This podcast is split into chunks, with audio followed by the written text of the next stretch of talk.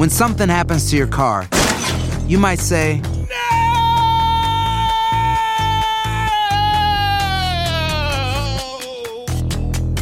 My car. but what you really need to say is something that can actually help. Like a good neighbor, State Farm is there. And just like that, State Farm is there to help you file your claim right on the State Farm mobile app. So just remember, like a good neighbor, State Farm is there. State Farm, Bloomington, Illinois. Bienvenidos al podcast de Buenos Días América, la revista radial más completa para los hispanos. Política, salud, economía, tendencia y deporte son algunos de nuestros temas. Bienvenidos. Hoy en Buenos Días América conversamos con el abogado constitucionalista Ángel Leal a propósito de que el gobernador de Florida, Ron DeSantis, firmó la ley antidisturbios en la oficina del sheriff del condado de Polk. Doctor Juan Rivera, corresponsal de salud de Univisión, llega para responder a varias preguntas. ¿Podríamos estar pensando en una tercera ola de coronavirus o estaremos llegando a una inmunidad colectiva?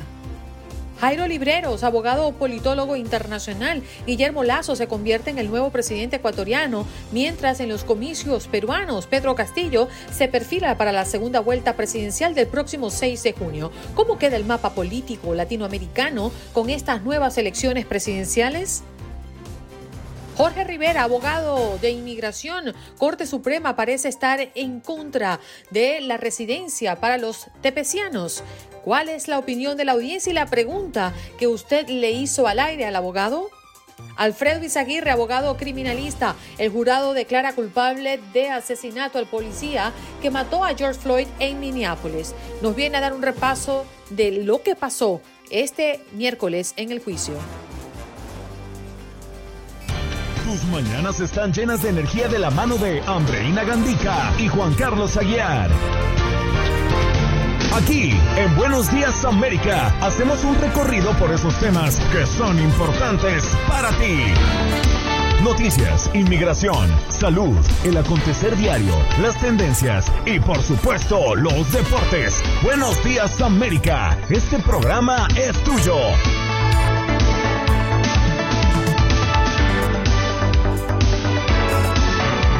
Hello, hello, hello, buenos días, América de costa a costa, iniciando nuestra tercera hora de programa. Qué maravilla tenerlos aquí cerquita, qué maravilla que usted pueda confiar en nuestro equipo para estar informados desde bien tempranito y sintonizar Buenos Días América en cualquier lugar donde se encuentre. Porque no solo puede escucharnos en nuestras emisoras, en más de 25 emisoras, en todo el territorio nacional de costa a costa desde Los Ángeles hasta Miami, sino que usted también tiene la opción de escucharnos a través de aplicaciones como Euforia o TuneIn, que sirven para escuchar la radio completamente en vivo y completamente gratis. Allí nos busca como tu DN Radio y no solamente escucha Buenos Días América, sino toda la programación de tu DN Radio. Recordándoles que en Instagram somos Buenos Días América AM, en el Facebook Buenos Días AM, donde estamos iniciando nuestra conexión también en nuestro Facebook Live. Muy buenos días, señor Juan Carlos Aguiar. Hoy se decidió venirse con sus lentes de intelectual, sus anteojos. Mi querida Andreina Gandica, tenga muy buenos días usted la mañana de hoy, muy buenos días a todo este maravilloso equipo que permite que cada mañana salga al aire este programa, su show matutino de TUDN Radio de la cadena Univisión. Buenos días América y feliz mañana para todas las personas que desde muy temprano están conectadas fielmente junto a Andreina Gandica para estar bien informados, para divertirse un rato estas mañanas. Y bueno, hay que comenzar. En Buenos Días América, tu opinión importa. Llámanos, llámanos, llámanos. Teléfono en cabina 1833-867-2346. Llámanos 1833-867-2346. Llámanos.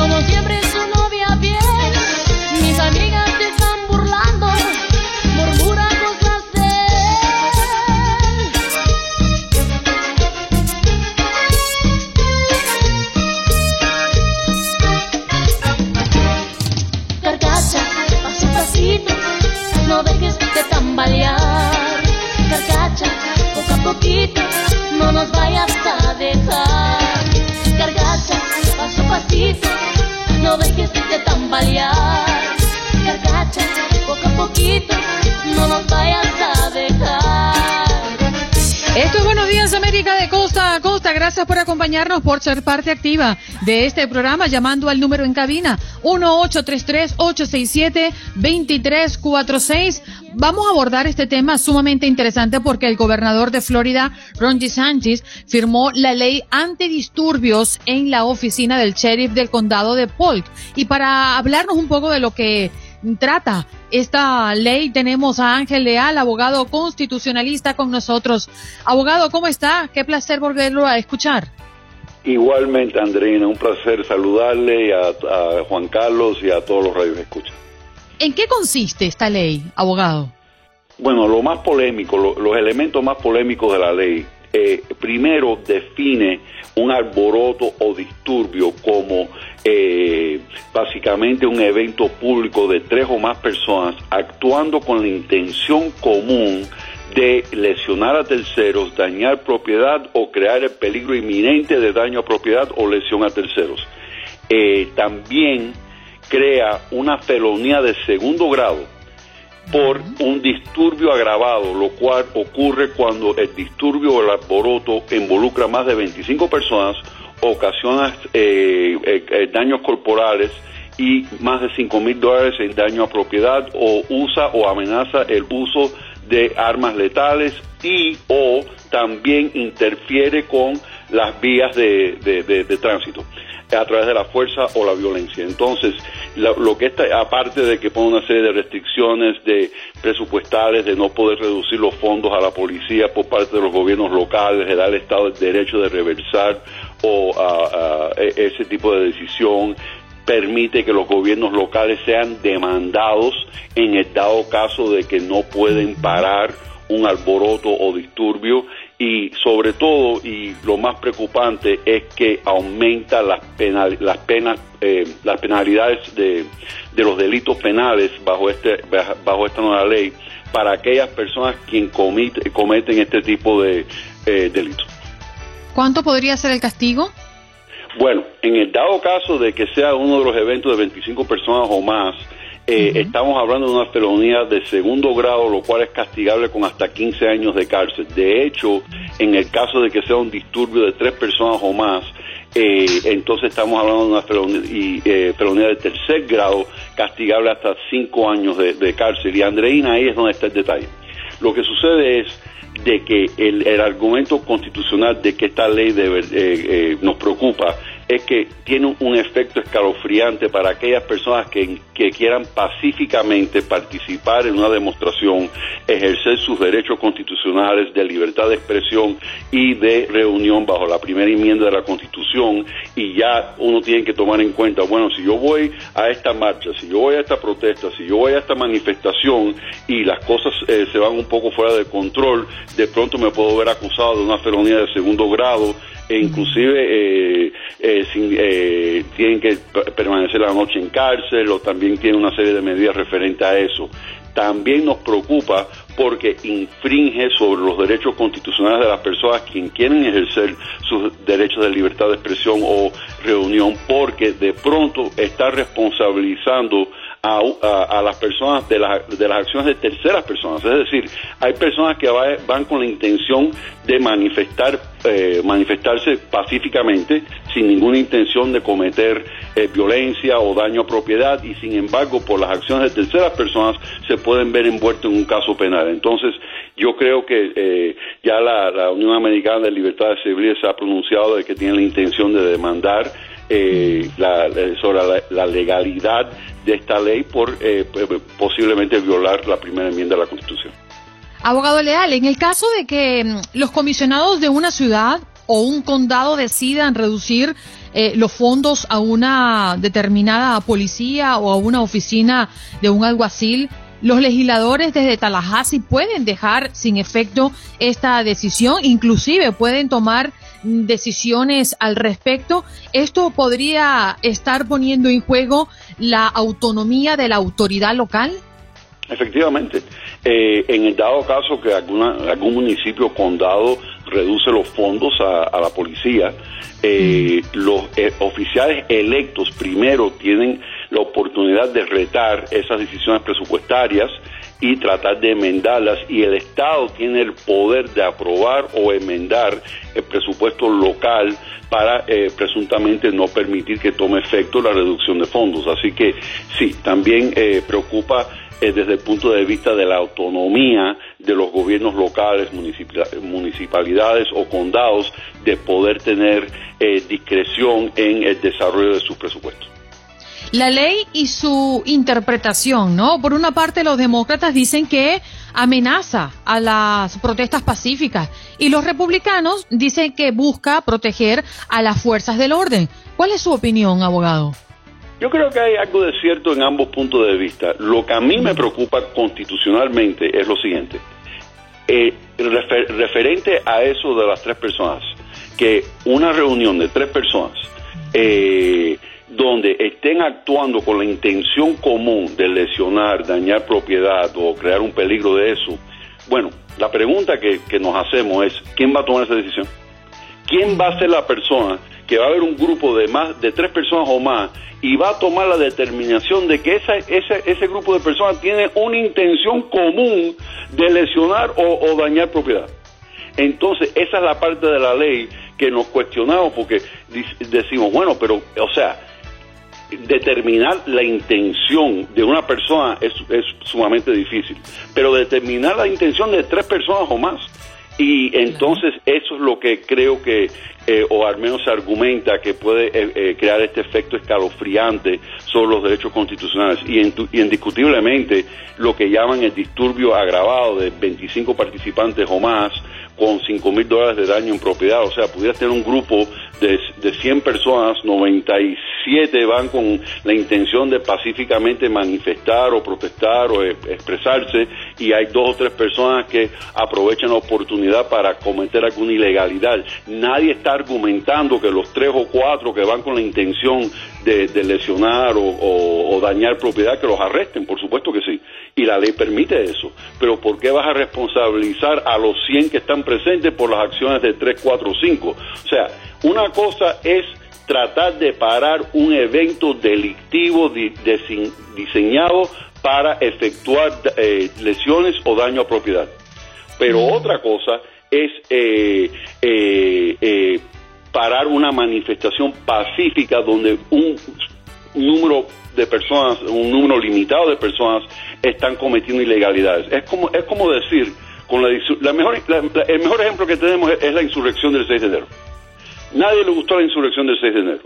Pero realmente queremos arrestar, procesar y acusar a todos los presentes de la insurrección o simplemente queremos acusar a aquellos que penetraron el Capitolio, que dañaron a propiedad, que eh, lesionaron a terceras personas. O sea, y ese es el concepto de esta ley. Eh, eh, bajo esta ley, un evento como, como la insurrección, del 6 de enero, en teoría todos los que estuvieron presentes pudieron ser acusados.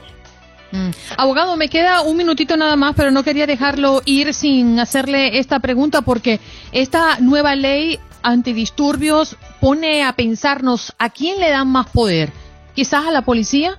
Indiscutiblemente porque tienen un arma eh, con que pueden combatir esta, eh, las manifestaciones, protestas o marchas, como le quieras llamar, y entonces las personas van a estar menos aptas para querer participar por las penalidades tan severas que la ley contempla.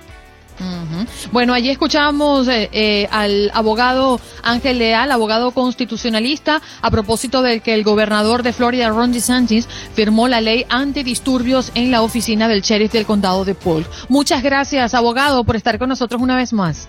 Un placer, Andreina. Buen día. Tu salud no solo es tu prioridad, sino también la nuestra. Sino también la nuestra. Buenos días América con los expertos. De inmediato enlazamos con el doctor Juan Rivera, corresponsal de salud de Univisión. ¿Cómo está, doctor? Buenos días. Buenos días, Andreina. ¿Cómo estás? Muy bien, por acá esperándolo porque tenemos muchas preguntas que hacerle. Vamos a iniciar em, poniendo los pies sobre la tierra y que usted nos diga dónde nos encontramos. ¿Podríamos estar pensando en una tercera ola de coronavirus o estaremos llegando a una inmunidad colectiva? Mira, yo creo que, eh, Andreina, yo creo que estamos eh, todavía en esa carrera en, contra de las variantes. Eh, por un lado, la, eh, las vacunas, eh, haciéndolo lo más rápido posible. Por otro lado, obviamente, las variantes y los casos que han aumentado en personas jóvenes. De todas maneras, creo que estamos en una buena posición, eh, recordándoles a las personas que, por favor, si y ahora que la mayoría de las personas tienen la oportunidad, mayores de 16 años, se vacunen, eh, porque tenemos que llegar a esa inmunidad de rebaño que tú mencionas, Andreina, de un 70-75% de las personas eh, con inmunidad. Yo me, siento positivo en la posición en donde estamos, pero les recuerdo especialmente a esas personas jóvenes que todavía quizás no se han puesto la vacuna, que son eh, los que estamos viendo en los hospitales, eh, que por favor se cuiden, que se vacunen eh, y a lo que llegan a tener esa inmunidad, porque acuérdense que después de la segunda dosis tienen que esperar todavía 10 días para tener inmunidad, que durante ese periodo por favor sigan eh, tomando las precauciones necesarias eh, para poder salir a, como, como decimos, eh, eh, afuera de este túnel en que hemos estado por tanto tiempo. Doctor Juan, muy buenos días. Yo quisiera preguntarle qué se sabe de la vacuna para los menores eh, de los 16 años. Precisamente porque en mi casa todos estamos vacunados, menos mi hijo menor que tiene 13 años. Y pues obviamente esta es una preocupación, independiente de que los mayores hayamos recibido la- la- la- las dosis de la vacuna, pues nos preocupa que él está yendo al colegio presencialmente y podría en un momento dado estar expuesto. Eh, mira, Juan Carlos, eh, estamos esperando ver cuál es la, la data eh, de los estudios que se están haciendo en, en niños y adolescentes eh, para tomar, para poder tomar esa decisión y dar unas recomendaciones. Acuérdense que eh, gracias a Dios todavía todo lo que eh, hemos aprendido de esta pandemia, de este virus, es que en los menores usualmente la enfermedad es leve entonces hay que balancear, tenemos que entender eh, cuál es el, el beneficio que estos niños eh, pueden recibir en contra de un posible. Lo dejamos O sea, de escuchar. Johnson Johnson, Ok, eh, ya regresó. eh, ¿Me escuchas? Sí, ahora sí, doctor. Ok, eh, tomemos por ejemplo la vacuna de Johnson Johnson en donde en algunos países del mundo no se va a recomendar para personas jóvenes porque el riesgo, eh, aunque es bajo de la vacuna, eh, estamos estaríamos sobrepesándolo en eh, pacientes demasiado jóvenes donde el riesgo también de coronavirus es muy bajo. Entonces, tenemos que entender esa ecuación, esos números, esas estadísticas en los niños con relación a la vacuna para nosotros poder dar una recomendación general. Todavía eso está en proceso. Doctor Juan, yo tengo una inquietud a propósito de varias reacciones que han tenido personas cercanas y otras personas que me lo han dicho a través de las redes sociales. Eh, porque han estado muy convalecientes después de la primera dosis o porque dejaron de creer en la vacuna o porque simplemente no son responsables o consecuentes con sus ideas, se dejan de colocar la segunda dosis. ¿Cuál es el riesgo que corren estas personas? Mira, eh, corren, corren riesgo porque lo hemos visto ya. Yo he tenido ya dos pacientes, por ejemplo, que luego de ponerse la primera dosis se han enfermado y caen en el hospital.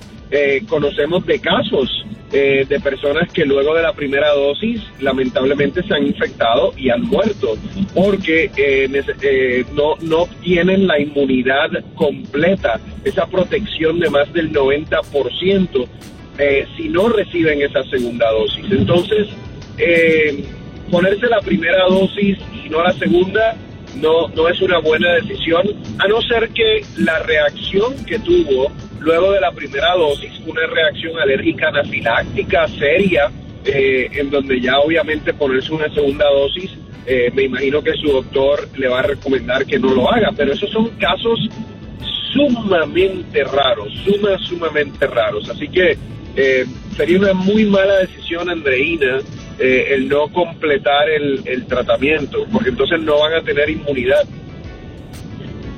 Doctor Juan, no es nuevo que las personas, algunas, pocas, puedan generar una reacción adversa hacia una vacuna, que puede ir desde una simple ampolla que le salga en el brazo hasta realmente llevarlo a la cama uno, dos, tres días. ¿Qué hace que una persona eh, no reaccione bien? ¿Es el sistema inmunológico? ¿Es su propio organismo que no está preparado?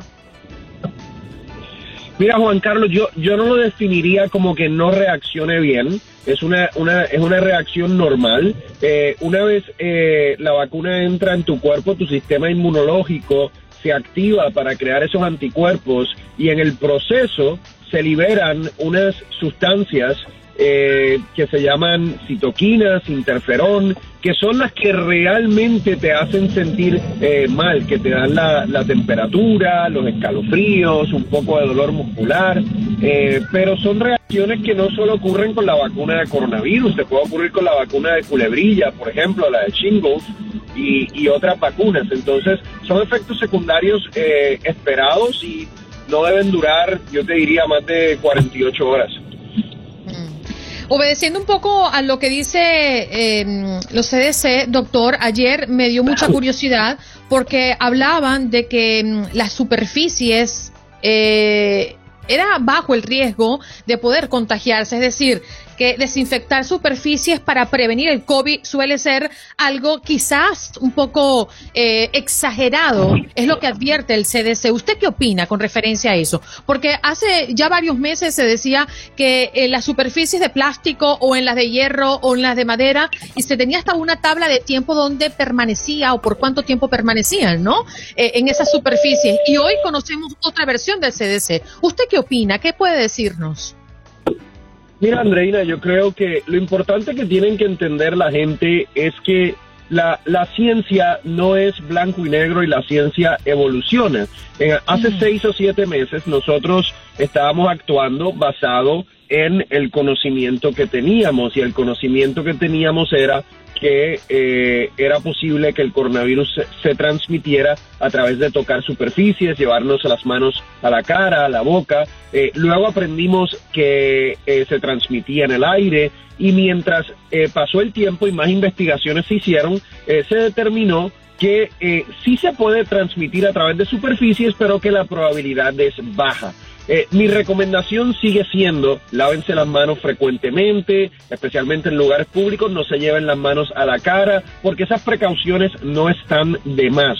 Pero lo que sí hemos aprendido es que la transmisión principal es a través del aire. Y esta serie de conocimientos, doctor, de la que usted nos habla, eh, que se han adquirido de forma rápida en este último año, nos demuestra que cada vez la ciencia está más preparada para enfrentar este tipo de sucesos que con total seguridad se pueden repetir en el futuro? Mira, eh, Juan Carlos, definitivamente esto va a suceder nuevamente en el futuro, ojalá no sea en un futuro cercano, eh, pero, o sea, lo que hemos logrado en un periodo corto de tiempo, especialmente en el desarrollo de esa vacuna, es algo sin precedentes, es algo histórico y predigo que es algo que una o más personas van a ganar un premio Nobel eh, por, por haberlo hecho. Y eso es ejemplo de la colaboración entre científicos, entre instituciones y el, básicamente la infusión de fondos eh, que se utilizó con el propósito de crear una vacuna en un corto periodo de tiempo. Eh, así que yo creo que la ciencia literalmente es la que, la que nos ha sacado de este problema eh, eh, eh, ha, sido, ha sido admirable, la verdad. Doctor, nos queda menos de un minuto, pero quería hacerle una pregunta personal, ¿puedo? Claro. Doctor, cuando logremos la inmunidad de rebaño, ¿usted para dónde se va a ir de vacaciones? Mira, tú sabes a dónde me, tú sabes que me, me gustaría, me gustaría irme una, una semanita o diez días a Mallorca, en España. Me encantaría. Oh, qué rico, doctor. Buen plan, buen plan. Y aquí lo apoyamos. Aquí vamos a hacer una vaca para pagarle esas vacaciones porque usted nos ha dado mucho. Un abrazo. doctor Juan. Muy bien, como todos los miércoles tenemos al doctor Juan con nosotros, hacemos una pausa. Usted al regreso también podrá participar. Ya volvemos. En Buenos Días América. Buenos días América. Tu opinión importa. Nuestras redes sociales. Facebook. Buenos Días AM. Tu opinión importa. Instagram. Buenos Días América AM. Buenos Días América AM. Tu opinión importa. Día 91 de Joe Biden en la presidencia. ¿Cómo va su agenda? Y es que Biden exige reformas policiales para estar a la altura del legado de Floyd. Y es que el presidente exigió que Congreso apruebe reforma de las prácticas policiales en el país para estar a la altura del legado del afroamericano George Floyd después de que el ex policía Derek Chauvin fuera declarado este martes culpable de su muerte. Por otra parte, la administración de Biden aumenta visas de trabajo temporal y varias serán para centroamericanos. La medida es temporal y es parte del plan para atender las causas de la migración irregular desde El Salvador, Honduras y Guatemala. When you buy a new house, you might say, Shut the front door. Winning. No, seriously. Shut the front door. We own this house now. but you actually need to say, Like a good neighbor, State Farm is there. That's right. The local State Farm agent is there to help you choose the coverage you need. Welcome to my crib. no one says that anymore, but I don't care. So just remember, like a good neighbor, State Farm is there. State Farm, Bloomington, Illinois. Día 91 de Joe Biden en la presidencia. ¿Cómo va su agenda?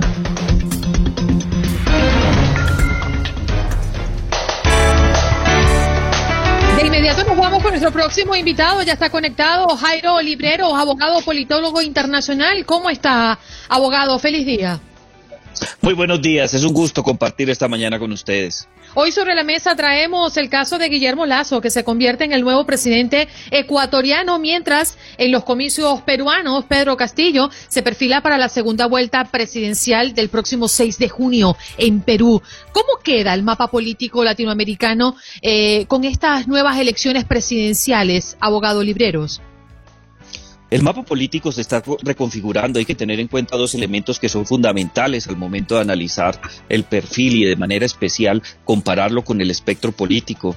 El, la centroderecha gana un espacio muy importante. La llegada de Guillermo Lazo, un reconocido banquero, pero también un hombre con unas credenciales democráticas muy importantes, confirma que en estos momentos un sector importante de la sociedad en América Latina sigue creyendo en los principios democráticos, en la vigencia de los derechos humanos y de manera particular en las ventajas que trae la iniciativa privada y el libre mercado. El señor Guillermo Lazo en el día eh, de ayer sostuvo su primera reunión oficial como presidente electo, no posesionado, porque visitó Iván Duque en la casa de Nariño. Fue una reunión importante donde le dejó dos temas que son, que son determinantes. El primero, el interés de fortalecer los lazos comerciales de Ecuador y Colombia frente a toda América Latina. Se busca una integración a lo que es la Alianza del Pacífico, un grupo de países con eh, una agenda económica muy importante y de manera particular el presidente Lazo busca que Colombia lo ayude por la experiencia que tiene en suscribir un tratado de libre comercio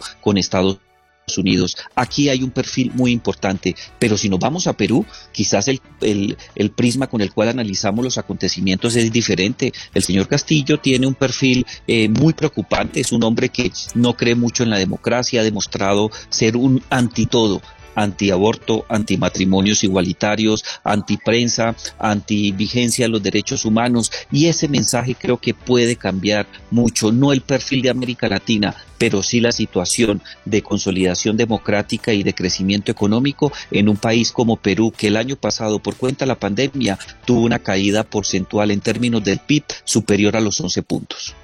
Jairo, yo quiero hacerle una pregunta que creo yo es determinante en lo que puede estar sucediendo no solo en Ecuador, en Perú, sucede en los países latinoamericanos, pero sucedió también aquí en Estados Unidos, y es que pareciera que nos están llevando a tomar una posición casi que yéndonos a, las, a los extremos, a la derecha o, al, o, o a la izquierda, llevando a que desaparezca el centro. ¿Por qué? Porque como usted muy bien lo plantea, la disputa que se viene ahora en Perú entre Pedro Castillo y Keiko Fujimori es el reflejo de esto, pero también fue lo que sucedió entre Guillermo Lazo y Andrés Arauz. ¿Estamos en riesgo de que el centro desaparezca en Latinoamérica? Juan, es un gusto escucharte, te envío un abrazo especial. Yo creo Igualmente. que sí está en riesgo. Yo creo que Juan sí está en riesgo y no lo podemos permitir. Está en riesgo porque ciertos sectores radicales de la izquierda y del centro son conscientes que al polarizar la disputa electoral dejan al centro sin representación política y la gente empieza a tomar decisiones electorales más por miedo a lo que puede ocurrir que por convicción ideológica o vocación eminentemente democrática. Esa frase de es mejor malo conocido que bueno por conocer es quizás uno de los mecanismos que permite la radicalización en los procesos electorales, pero también Juan hay una realidad que no podemos ocultar en nuestros países de América e incluye un porcentaje muy importante de estados en Estados Unidos son personas de centro, es clase media, personas que madrugan, como era la discusión previa a la llegada a este análisis entre ustedes dos, son personas que madrugan todos los días, que tienen una agenda de trabajo, unos compromisos académicos y laborales y una cantidad de deudas que mantener y que pagar, pero también son los que tienen la carga más importante al momento de acudir a las urnas, son las personas que en última instancia, si no hay polarización ni radicalización ponen a los mandatarios. Cuando los sectores radicales buscan hacer este nivel de polarización electoral, quieren es que los miembros de la clase media, los del centro, mayoritariamente, según el Latino Barómetro en las últimas tres mediciones del año 2019, del año 2018 y del año 2017, ponen el 71% de los votos que eligen a las autoridades públicas. Al hacerlos desaparecer por el miedo, al radicalizarlos, los extremos ganan y se quedan con las elecciones. Nosotros no podemos permitir eso. Es necesario garantizar que la información le llegue a todo el mundo y quienes tenemos la responsabilidad de votar, ser conscientes que no importa lo que pensemos en términos democráticos, votemos por convicción. Abogados libreros, a la derecha o a la izquierda? ¿Cómo es el mapa político actualmente en Latinoamérica? El mapa político actualmente es a la derecha. Si tú haces un conteo de los diferentes mandatarios, aproximadamente de 32 a 33 mandatarios en donde se realizan elecciones, incluidas las dictaduras que existen en, eh, en Cuba, en Nicaragua y en Venezuela, tenemos todavía mayor eh, proporción de presidentes hacia el lado derecho del espectro político. ¿Sabe qué? Usted utilizaba una frase, mejor malo conocido que bueno por conocer. Y yo quiero devolverle otra frase, y es que el fin justifica los medios. Y creo que no hay frase más perversa que esa. Pretender que cualquier cosa es justificable eh, con tal de llegar a algo. Y siento que es lo que está pasando en muchos lugares del mundo. Podríamos poner el ejemplo en Perú. En Perú tenemos al, al señor Castillo, al señor Pedro Castillo, quien realmente no me gusta porque como usted está, como usted explicaba, está totalmente radicalizado hacia la izquierda. Pero como contendora tenemos a Keiko Fujimori y resulta que Keiko Fujimori es hija de un expresidente que violó los derechos humanos en Perú, que ha sido condenado por eso. Y, y, precisamente ahí es cuando me refiero, cuando le digo que el fin justifica los medios. No importa que tengamos que combatir la izquierda, no importa a qué costo tengamos que hacerlo. Y esto me parece que es peligrosísimo para cualquier democracia. Juan, completamente de acuerdo. Es un peligro latente que no solamente se expresa en estas elecciones, sino que hace parte de la historia. Y le voy a traer un personaje que a mí me sorprendió por el nivel de admiración, de respeto y cariño que tengo por su trabajo. Mario Vargas Llosa, en su columna sindicada que apareció el domingo en el diario El País, dice que es mejor votar por mala conocida que bueno por conocer. Y este tipo de frases deteriora por completo la legitimidad de las democracias en América Latina. Te recuerdo que él en el año 90 perdió las elecciones precisamente con Alberto Fujimori, que Alberto Fujimori en el 90 logró con un discurso populista superar eh, los antecedentes de Alan García, que fue presidente entre el 85 y el 90, subirse a la presidencia y dejar por completo las ideas liberales que representaba eh, Vargas Llosa. Y ahora resulta que este caballero prefiere que votemos para justificar eh, de manera especial el mantenimiento de la democracia por un tipo que representa ideales radicales de izquierda como es Castillo, un hombre que ha demostrado en su vida como dirigente sindical que no respeta las instituciones, que no cree en la prensa y de manera especial no respeta la libre iniciativa y el libre mercado. Es muy preocupante porque cuando personajes de la talla de un premio Nobel eh, logra lanzar este tipo de mensajes, mucha gente considera que debe ser así y el fin no justifica los medios tenemos que ser más responsables como sociedades en América Latina frente a la necesidad de tener un voto consciente, transparente y de manera particular, pensando siempre en la consolidación democrática. Jairo, interesante, ¿no? Eh, poder junto a ti visualizar el mapa político en Latinoamérica y que nos preocupa sobre todo por... Eh, yo vengo particularmente de un país donde ha marcado eh, políticas de otros países con la ayuda de Cuba, en el caso de Venezuela, y allí pues se forma ese poder que va... Mm, como una epidemia rodando por otros países y lo lamentamos enormemente. Ojalá y lamentablemente pues este sea una mm, prueba que otros países puedan ver las consecuencias al votar por políticos como este, si se le puede llamar políticos. Gracias Jairo, un abrazo para ti. Un abrazo, para mí es un honor estar con ustedes en su espacio y saludar a mi buen amigo Juan que hace rato no lo veo, pero hoy lo estoy observando gracias a la tecnología. Un abrazo. Un abrazo, Jairo. Buen día. En Buenos Días América sabemos lo que te preocupa. Por eso es que de la mano de los expertos te guiamos y respondemos tus preguntas de inmigración. Días, abogado Jorge Rivera. ¿Cómo amanece? Muy elegante como siempre. No, pero. Muchísimas gracias y estamos coordinados con Juan Carlos. Yo, le iba a decir a Andreina, yo no sé, yo no le había querido preguntar, estaba esperando que llegara Jorge, pero parece que él no recibió el correo con el dress code del día de hoy, que había que venir con, con algo así en este anaranjadito pálido. Eh, Jorge y yo estamos conectados. Pero no recibiste el memo, Andreina. No, perdón. Te lo mandamos. Jorge, Me excluyeron. Jorge, hágame, hágame el favor usted que es la persona con mayor ascendencia acá. Jálele las orejas a Andreina Gandica. O usted también le tiene miedo como yo. No, yo le tengo miedo, mucho miedo.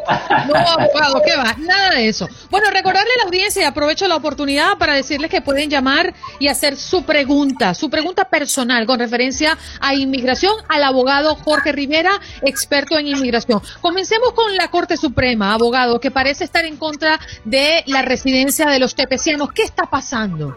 Sí, varios de los jueces se pronunciaron el, lunes eh, indicando de que votarían en contra de los tepecianos, un caso de prácticamente salvadoreños con el TPS, llevan 20 años acá, sus hijos los quieren pedir. ¿Qué pasa? Para simplificárselo, en estados como California, por ejemplo, solo el hecho de tener el TPS te cuenta como estadía y entrada legal. Y esa entrada legal es necesaria para la residencia cuando te piden tus hijos. Pero en otros estados como Nueva Jersey, no es suficiente tener el TPS porque no te cuenta como entrada legal. Y los jueces están diciendo de que no eh, piensan negar este caso y no piensan darles reconocer que el TPS es una entrada legal. Esto les cerraría las puertas a posiblemente miles y miles de personas con el TPS. Jorge, actualmente hay unos 400 mil, unas 400 mil personas con TPS en los Estados Unidos. Usted nos habla de El Salvador. Sin embargo, países como Yemen, Somalia, Haití, Honduras, Nepal, Nicaragua, Sudán, Sudán del Sur y Siria, ahora agregándole Venezuela, que se calcula que pueden ser unos 330 mil venezolanos los que pueden aplicar al TPS, eh, estamos hablando de 700 mil personas. ¿Por qué, ¿Por qué pensar solo en los salvadoreños? ¿O esta medida de la Corte cobijaría a todos los beneficiarios de TPS en Estados Unidos? Sí, esto sería para todos los del TPS y bueno, en nuestro continente estamos hablando de, Honduras, eh, Nicaragua, El Salvador, Venezuela y Haití.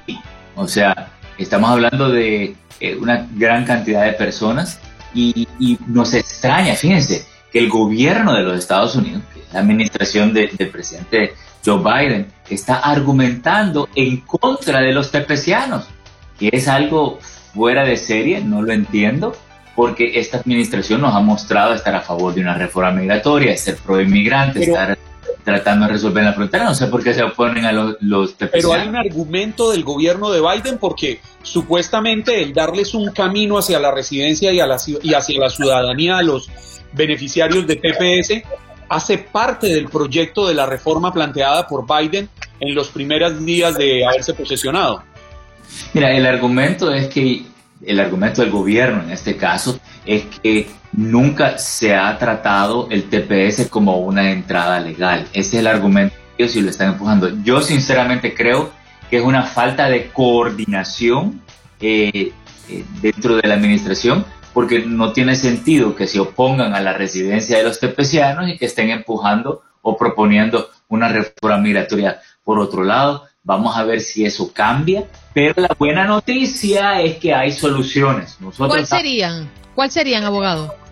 Mire, nosotros siempre, si no podemos por un lado, entramos por el otro. Si no nos abren la puerta, nos metemos por la ventana. Eso nos gusta de usted, abogado. Exactamente. Entonces, miren, resumiendo, si no reconocen el TPS como una entrada legal, las personas con el TPS, por ejemplo, si tienen un hijo ciudadano americano que los quiere pedir, tienen la ley 245I para pagar la multa de mil dólares. Eh, tienen el Problem Place y los hijos entran a las Fuerzas Armadas. Eh, si es que tienen el DACA al mismo tiempo, que es posible, pueden pedir un permiso de viaje con el DACA, aunque es poco probable porque si tienen el TPS probablemente no van a tener el DACA. Pero también se puede combinar con la visa U, que te da una entrada legal y se hace mucho más rápido con los hijos. Hay varias diferentes alternativas que podemos ocupar. La clave es tener la estrategia correcta. Abogado, ¿usted le parece que nos vamos a las líneas telefónicas porque están llamando al 1833-867-2346 para hacerle consulta? ¿Le parece? Claro, si eso es lo que más me gusta, Andrei. a mí también me encanta. Eugenio, buenos días. Adelante con tu pregunta. Buenos días, abogado Jorge Rivera. Para mí es un placer saludarle a usted, a todo el equipo por ahí. Eh, tengo una pregunta breve. Buenos días. Tengo un amigo cubano que vive muchos años aquí en los Estados Unidos, específicamente en el área de Nueva York, pero tiene una hija en Cuba y quiere salir de Cuba hacia la República Dominicana. Eh, ¿Por qué medio podría ella salir a la República Dominicana y por cuánto tiempo se podría quedar allá en la República Dominicana? Lo que pasa es que eso ya serían eh, leyes de inmigración de República Dominicana. Entonces ahí ya estaría especulando porque no conozco las leyes de República Dominicana. Le puedo decir de que si él la pide siendo residente y la hija es menor de 21, no hay tiempo de espera, eh, debería de pedirla. Mi recomendación, haga, averigua acerca de las leyes dominicanas para que vaya a República Dominicana, pero que la vaya pidiendo para que venga a los Estados Unidos y tenga la hombre, y esté con su padre. Les queremos recordar a la audiencia que todavía tiene oportunidad de llamar al 1-833-867-2346 y hacer su pregunta al abogado experto en inmigración. Juan Carlos, tenemos pregunta en el chat. Sí, Andreina, tenemos varias preguntas en el chat. Mire, eh, Carlos Paz. Buenos días, abogado. Soy residente de El Salvador. Pedí a mi hija, madre soltera mayor de 21 años. La pedí en febrero de 2017. ¿Por qué fecha van? Ok, dice si esa hija es menor o mayor de edad. Mayor de 21 años. Y pedida en febrero de 2017. Febrero del 2017. Mira, entramos al boletín de visas. Eh, básicamente ya tenemos el boletín de mayo. Siempre nos gusta ver el, más reciente. Eh, en esa categoría, que es la 2B, si es del Salvador, están en junio 22 del 2016. Quiere decir que le faltaría aproximadamente un año. El próximo año ya le debería de llegar el turno para que ella pueda entrar a los Estados Unidos. Jesús Arias pregunta sobre tarifas. Eh, actualmente el precio para petición de la ciudadanía, abogado. Ok, esa también la voy a verificar aquí para darles el precio exacto. Eh, así que si quieres en todo lo que vamos buscando eso, voy vamos contestando más preguntas y ya se la digo. Cecilia Rodríguez, quisiera preguntarle al abogado, me gustaría traer a mi papá de Perú de visita a Estados Unidos. Él ya está vacunado, soy ciudadana. ¿Qué necesito hacer? Gracias. Bueno, eh, de visita puede ser un paquete de invitación para que le den una visa turista, pero entender que las embajadas americanas están atrasados, ¿ok? Eh, y puede demorar esa visa de turista. Eh, así que podemos presentar ese paquete a la embajada. No hay garantía que le den esa visa. En estos momentos no está tan fácil conseguir una visa por todo lo que ha pasado recientemente con el COVID. Jerónimo Silowa, o Silowa, eh, si tengo el DACA y pido permiso para salir, ¿me cuenta como entrada legal? Sí, esta pregunta es importantísima, le voy a decir por qué. Los tepecianos, los que tienen el TPS, si viajaban con permiso de viaje antes de agosto 20 del 2020, les contaba como entrada legal, pero les cerraron esa posibilidad. O sea, ya pueden seguir viajando, pero ya no les cuenta como una entrada legal para la residencia. A los, de, los Dreamers sí, porque el DACA, tú pides un permiso de viaje, te cuenta como una entrada legal. Así que todos los Dreamers les recomendamos que pidan un permiso de viaje. Es sumamente importante que lo hagan porque no saben si van a necesitar eso en el futuro. La tarifa de la ciudadanía con las huellas sale en 725 dólares. Julio César nos ha llamado y pide mm, hacerle una pregunta, abogado. Adelante, Julio César. Buenos días a todos. Eh, abogado, yo tengo una pregunta. Este año me hice ciudadano americano y tengo dos hijos en México, pero ya son mayores de edad. ¿Hay posibilidad de que los pueda traer legalmente a este país? Claro, eh, si son mayores de edad usted los puede pedir. El único problemita, que aunque no me lo crea, están actualmente en marzo primero del 2000, 21 eh, años de espera. Usted de todas maneras haga la petición porque están proponiendo reducir esos tiempos de espera eh, como parte de la reforma migratoria de Joe Biden, que no está fácil que la aprueben, pero pueden llegar a alguna negociación, o también darles entrada con permiso de trabajo mientras esperan. Y exploremos la posibilidad de traerlos con una visa de trabajo es la más fácil del mundo y solo está disponible para México y Canadá. Pues una buena noticia. Gracias Julio César por llamarnos. Tenemos, tenemos una pregunta de Ingrid Holguín. El hijo de mi prima es residente legal en el estado de Georgia. ¿Puede él pedir a su mamá, aunque le falta un año más para poder aplicar a la ciudadanía? No, no, no, no, no, no la puede pedir todavía hasta que tenga la ciudadanía en mano, no pierda su dinero ni su tiempo y no quiero que sea víctima de alguna estafa, pero la puede invitar para que venga alguna ocasión especial. Yo diría que, mira, vamos a esperar algunos mesecitos para invitarla para una visa de turista, pero si escojan una especial, el nacimiento de un hijo, una quinceañera, un aniversario, algo especial, y hagan un gran evento de esa celebración. Para eso en los próximos mesecitos cuando ya va a tener más posibilidades de conseguir esa cita para la visa turista. Yo tengo una pregunta con referencia a eso, pero se la hago en la pausa, aquí en la conexión nuestra del Facebook Live. Abogado, ¿dónde podemos conseguirlo? Me pueden llamar 888-578-2276. Lo tengo que cantar, como le gusta a Juan. Oh, pero por supuesto, porque lo digo muy serio. 888-578-2276. ¡Qué maravilla! Él es el abogado Jorge Rivera, nuestro abogado en Buenos Días, América. Bueno, de inmediato nos vamos con nuestro próximo invitado a propósito del tema prácticamente del día que hoy tenemos. El jurado declara culpable de asesinato al policía que mató a George Floyd en Minneapolis. Alfredo Izaguirre, abogado criminalista, está con nosotros. Buenos días, abogado. ¿Cómo está? Buenos días. Buenos días, ¿cómo están? Bien, mucho gusto. Bueno, definitivamente ha sido una gran expectativa. El país se paralizó el día de ayer conociendo, pues, em, que ya eh, declaran culpable al ex policía Derek Chauvin. Los 12 miembros del jurado declararon a Chauvin, pues, culpable de homicidio accidental, homicidio no intencional con desprecio por la vida y el homicidio no intencional en la comisión de delito grave. ¿Qué va a pasar a partir de ahora antes de que llegue la sentencia? abogado?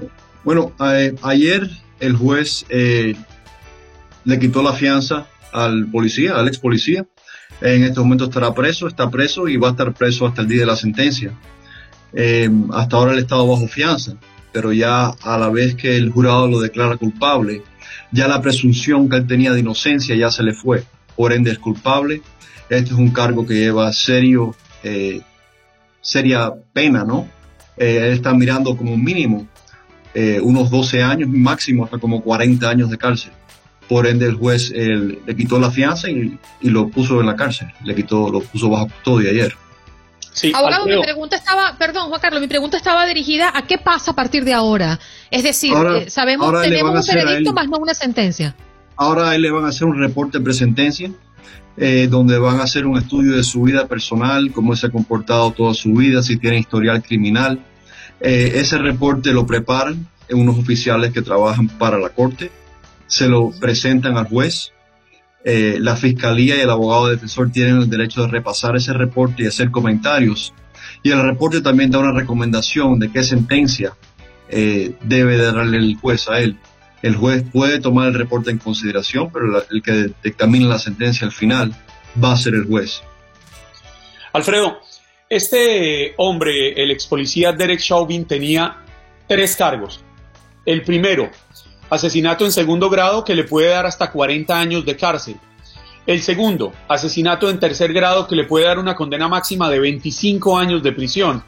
Y el tercero, homicidio en segundo grado que acarrea hasta 10 años de privación de libertad.